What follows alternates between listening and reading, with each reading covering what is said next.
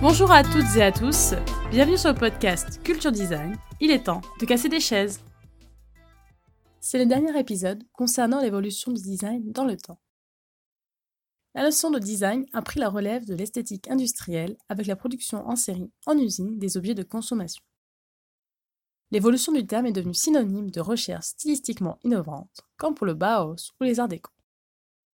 Le streamline, lui, sera influencé par l'aérodynamisme et l'esthétique de la machine.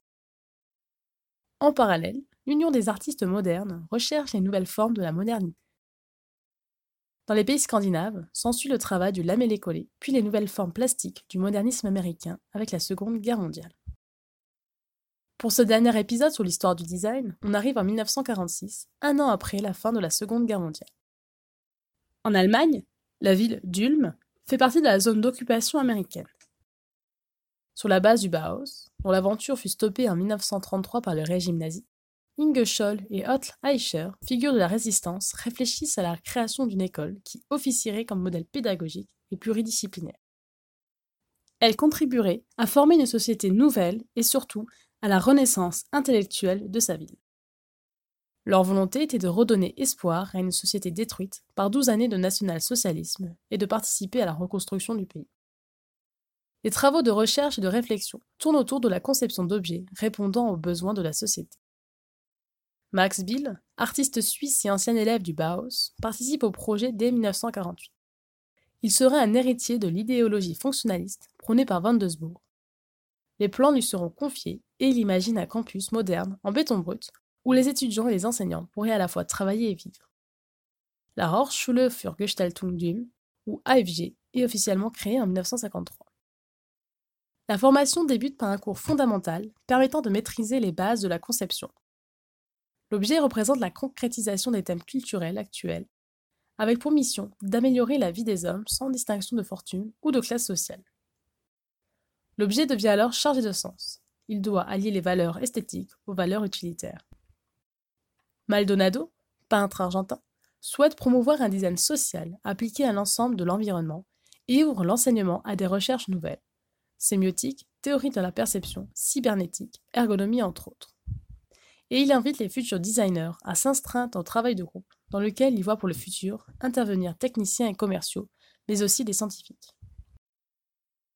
Mais les nouvelles orientations de l'école d'Ulm la conduisent vers une théorisation excessive. Malgré sa défense d'une gestion académique progressiste et autonome, elle n'échappe pas aux querelles internes. Ajoutez à cela des difficultés financières, l'idéologie de l'école qui inquiète les forces conservatrices de l'Allemagne fédérale de la fin des années 60 font que dès le début 1967, les jours de l'école d'Ulm sont comptés. Ainsi, pour des raisons politiques, sa clôture est décidée en mai 68, au même moment où éclatait la révolution étudiante en France. L'école d'Ulm ferme définitivement ses portes en décembre 1968. Sa durée de vie aura été de 13 ans, ce qui correspond sensiblement à celle du Bauhaus, et comme lui, son rayonnement sera considérable. La moitié de ses étudiants venaient de toute l'Europe, mais aussi des USA, du Japon et de bien d'autres pays encore. Par sa simplicité et sa fonctionnalité, l'école allemande a marqué notre quotidien dès les années 50. Si l'on prend la compagnie de voyage Lufthansa avec sa grue, l'oiseau est dessiné sous la queue de ses avions depuis la création de la compagnie allemande, en 1926. Mais dans ses principes, l'actuelle identité visuelle de l'entreprise remonte à 1963, à cette époque, le graphiste Holt Eicher et ses étudiants entourent le volatile d'un cercle et commencent à unifier les typographies disparates. Ils repensent brochures, affiches, billets, étiquettes de bagages jusqu'au plateau repas. Ce travail intervient de manière cohérente sur la globalité d'une image de firme. Sa simplicité, cette vision globale, c'est l'empreinte de l'école de design du. La marque Braun est aussi une application exemplaire de l'idéal fonctionnaliste d'Ulm et de la pensée de Levy, qui était de faire ressortir les qualités des appareils d'une manière simple et directe. Sobriété de la forme, transparence du couvercle en plexiglas, le tourne-disque SK4 symbolise l'engagement avant-gardiste de l'industrie allemande d'après-guerre. Cette efficacité fonctionnelle, notamment dans les commandes, transmet tout à la fois l'image d'un chic moderne et de confiance dans la qualité de l'objet, ce que ne cessera de promouvoir l'entreprise Braun. À partir des années 60, se met en place le design organique. L'adoucissement des formes grâce aux nouveaux matériaux, l'élégance des rondeurs du design scandinave, l'approfondissement des recherches sur les matériaux comme celle de Charles Henry Hims prendront le pas sous l'angle droit, annonçant les rondeurs caractéristiques de cette époque. C'est l'histoire d'un Italien, d'un Allemand et d'un Français. Ça commence comme une blague, je sais. qui vont travailler l'association des mouvements entre l'homme et l'environnement qui l'entoure. Depuis le XIXe siècle, la région de Milan tire son épingle du jeu dans la construction du mobilier moderne. Après la Seconde Guerre mondiale, l'Italie hérite en matière de design d'une production de type artisanal avec tout ce qui la caractérise. Production à petite échelle, peu de variantes et production chère l'Italie rompt avec les modèles précédents, liés au passé historique lourd de l'Italie fasciste. Pour faire ça, les jeunes designers ne sont pas soutenus par les grandes entreprises. Elles ont du mal à intégrer dans leur propre fabrique de nouvelles technologies à cause de l'investissement trop important. Ils vont donc se tourner vers l'artisanat, amenant la flexibilité et la modularité qui vont ajouter de la prestance à l'Italie. Joe Colombo, né à Milan, déclare que le problème du design, c'est qu'il ne part pas du centre de l'homme, mais de l'extérieur. Colombo portera une vision prospective de la conception appelée futurologie. L'idée est d'étudier aujourd'hui un futur possible, voire même souhaitable. Il favorisera ainsi l'expérimentation de nouveaux matériaux et de nouveaux modes de vie. Contrairement à Alvar Alto qui travaille exclusivement le bois, il ne souhaite pas se spécialiser dans une seule matière. Pour Colombo, il faut choisir le meilleur matériau pour la meilleure fonction. Mais aussi, pour des raisons idéologiques, il refuse de se spécialiser dans une forme unique de domaine de conception de technique. Il réalise continuellement un va-et-vient entre l'étude de l'homme, de l'objet, une sorte de transition continuelle entre les deux. Il étudiera l'écologie, la psychologie, l'ergonomie et les autres approches considérant l'homme en relation avec son espace direct, ainsi que la décoration, car pour lui, ces éléments permettent de vivre en cohérence avec la réalité qui l'entoure. Colombo mettra en évidence quatre notions importantes. Le design d'objets représente un design innovant et ingénieux. Les aménagements intérieurs seront une réflexion sur l'espace minimal. Il créera les unités mobiles et multifonctionnelles appelées monoblocs, et son travail combine tous les éléments de l'environnement. On a ainsi une seule et même création. Il crée son premier fauteuil alors qu'il est encore étudiant. À travers son fauteuil Imprompta, il veut exprimer la forme humaine, et ce, sous forme de cube. Découpé dans un matériau flexible qui prend la forme exacte du corps humain, il démontre l'extrême précision de son travail avec un regard de concepteur très scientifique, presque mathématique. Les problématiques d'ergonomie, de modularité et d'hyperfonctionnalité des objets s'exprimera notamment pour le service de vaisselle linéaire 72 pour la compagnie Alitalia. Il connaîtra une carrière courte mais fulgurante, qui durera de 1954 à 1971. Il meurt le jour de son anniversaire et on lui conférera la légende magnifique du designer italien rêvé. En parallèle, se développe le design pop. L'allemand Werner Pantone et le français Pierre Paulin commencent tous deux leur carrière en 1950. Ils vont s'inspirer du design scandinave en privilégiant la courbe et l'arrondi, la couleur flashy, voire bigarrée. Leurs expérimentations techniques font qu'ils se rejoignent sur le travail du moulage des résines thermoplastiques. Leur production tranche avec l'éclectisme des années 50. Ils pensent l'intérieur comme quelque chose de global, l'atmosphère étant nécessaire aux besoins de l'homme. Ils sont à la quête du confort. Ils mettent le corps dans tous ses états afin de le mettre en valeur et de le libérer en le soulageant de certains points. Ils ont aussi une vision qui va plus loin que le mobilier. Leur réflexion se portera sous l'atmosphère et l'espace. Pantone expérimentera surtout de nouveaux matériaux, de nouvelles sensations et finalement de nouvelles façons de vivre dans cette période de table rase.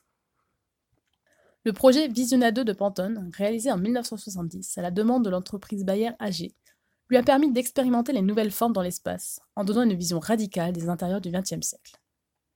Fantasy Landscape, qui s'incorpore dans le projet Visiona 2, est une caverne dont les formes organiques offrent un espace de détente aux couleurs vives et sans séparation nette entre les chambres et les meubles. L'espace est à proscrire aux claustrophobes. Sans fenêtre, donc sans contact avec l'extérieur, où les formes et les couleurs présentes peuvent être une tentative d'amener à l'extérieur du corps humain les formes intérieures qui le composent. Il est aussi très célèbre pour sa de chair, car elle n'est constituée que d'un seul matériau et d'une seule pièce, grâce au plastique à injection moulée. Comme le groupe de Stihl, la couleur devient aussi un élément essentiel.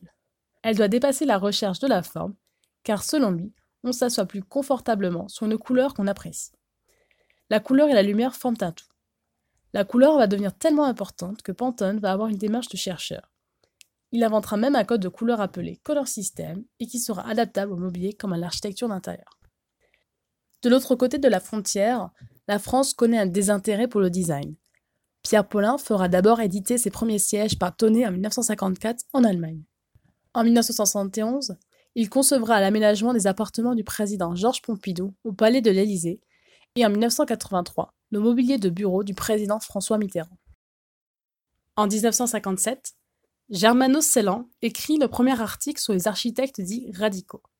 C'est à partir de 1958 que va se développer pleinement le design radical ou alternatif. Artistes, architectes, designers vont réfléchir sur le design et sa construction par rapport à la réalité. Ils sont en réaction face à la société de la reconstruction, car c'est surtout une nouvelle période de forte consommation. Ce mouvement repense la mission du design dans la société, dans un mouvement de contestation à la fois interne, critique et refondation de la discipline, et tourné vers l'extérieur, critique des modes de vie et de consommation contemporains. Ils ont la volonté de bouleverser les habitudes du monde du design comme de la société dans son ensemble. Leurs réflexions vont aussi s'ouvrir au domaine de la performance. Ils vont s'illustrer à travers des films et des happenings. Ces radicaux vont renouveler leurs outils en les empruntant aux artistes. Leur démarche est celle d'une remise en cause des règles établies, dans la même lignée que les artistes futuristes. Ils refusent l'ordre social, l'idée de société de caste. Ils vont réfléchir à l'ordre politique dans lequel ils vivent et à la notion de démocratie, de la construction de l'Europe. Ils vont développer tout un imaginaire lié au jeu et à l'enfance. On remarquera aussi l'influence de la BD, de la science-fiction américaine et européenne, et enfin, un rapport au corps tout à fait nouveau. Ils assument totalement le principe utopique de leur démarche. Ils construisent surtout par le dessin, duquel ils en tirent des principes et des formes qu'ils tenteront de réaliser dans sa second temps, dans le domaine très concret du design ou de l'architecture. En Italie, le dogme du modernisme, union des artistes modernes, le design scandinave ou encore le modernisme américain, déjà mis à mal par le design pop, est ouvertement contesté. Contre ces valeurs universalistes et progressistes, qui avaient amené au rejet de l'ornement et à la diffusion d'une esthétique uniforme, le groupe Memphis affirme la validité de toutes les esthétiques. Ils vont libérer formes et couleurs et assumer totalement les exubérances décoratives, flirtant avec le kitsch et les esthétiques populaires comme le démontre la bibliothèque Carlton. Contre le diktat fonctionnaliste, Memphis défendra les valeurs affectives et émotionnelles liées à l'objet et l'importance de l'expression du symbole. Un autre groupe italien, avec en figure de proue Andrea Branzi, va voir le jour en 1966, Archizoom.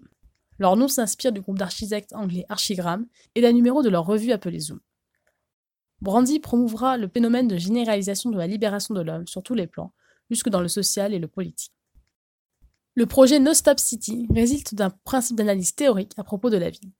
Il voulait mettre en évidence les défauts d'une approche et d'une pratique courante chez les architectes et les urbanistes qui négligeaient les évolutions de l'époque. Les radicaux italiens vont même aller plus loin en créant dès le début des années 70 une contre-école d'architecture et de design, la Gobaltoons.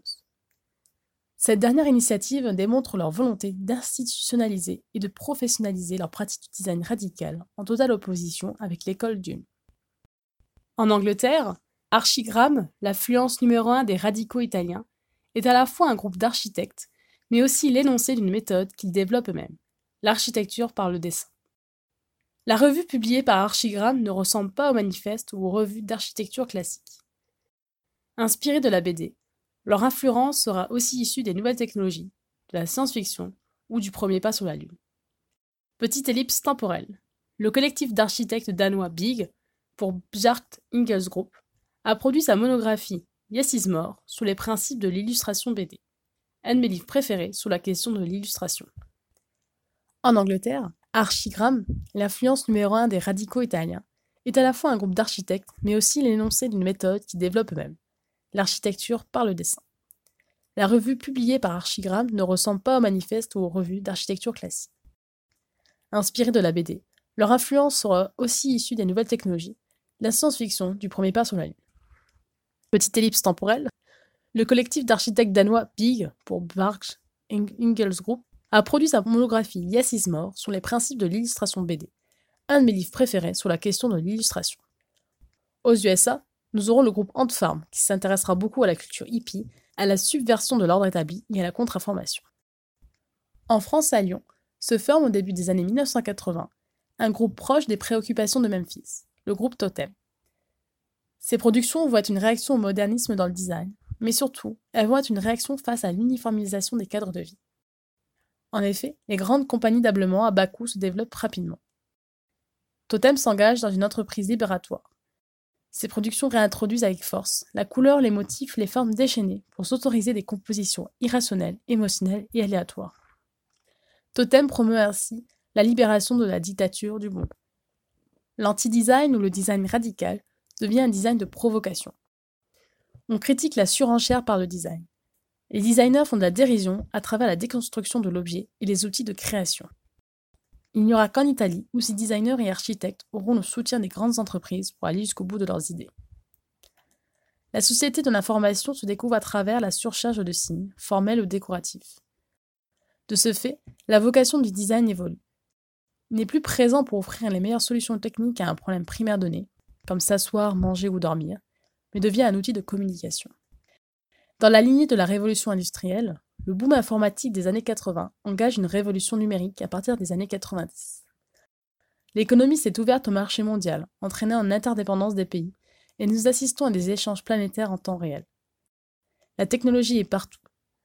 Avec les objets de consommation courante, le monde est entré dans le domaine de la production de masse.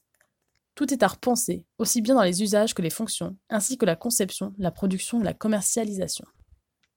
L'ordinateur facilite la mise en production des objets, permet de les faire évoluer rapidement selon l'évolution de la mode et de rompre avec la monotonie de la conception en série. La conception assistée par ordinateur, CAO, permet de réduire considérablement les frais d'étude d'un produit, traitement rapide des données, visualisation accélérée des étapes d'élaboration, et donc prise de décision rapide. Frog Design, studio international fondé en 1969 en RFA par Hartmut Esslinger, consultant attitré d'Apple Computer, est un des premiers à utiliser l'ordinateur pour dessiner l'ordinateur. C'est aussi à partir de ce moment que le design se trouve désormais partout comme une sorte d'effet de mode. Tout le monde a inclus le design dans la conception de produits pour toujours plus séduire, toujours plus améliorer l'ergonomie ou encore relancer les ventes.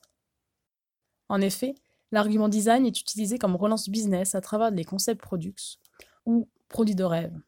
Des concours avec la participation de designers sont organisés tels que EDF pour des pylônes, remporté par le designer Marc Mimran, ou encore Ricard pour une carafe, remporté par le duo Garouste et Bonetti.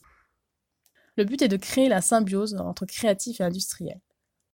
Le design devient un élément indispensable de la création industrielle pour garantir la pérennité des profits, ce qui rappelle la pensée de Levy. Par ailleurs, on assiste à une extension du domaine du design vers de nouveaux territoires, le son, la lumière, les odeurs, etc. Formellement, il s'opère aussi un retour à l'arrondi.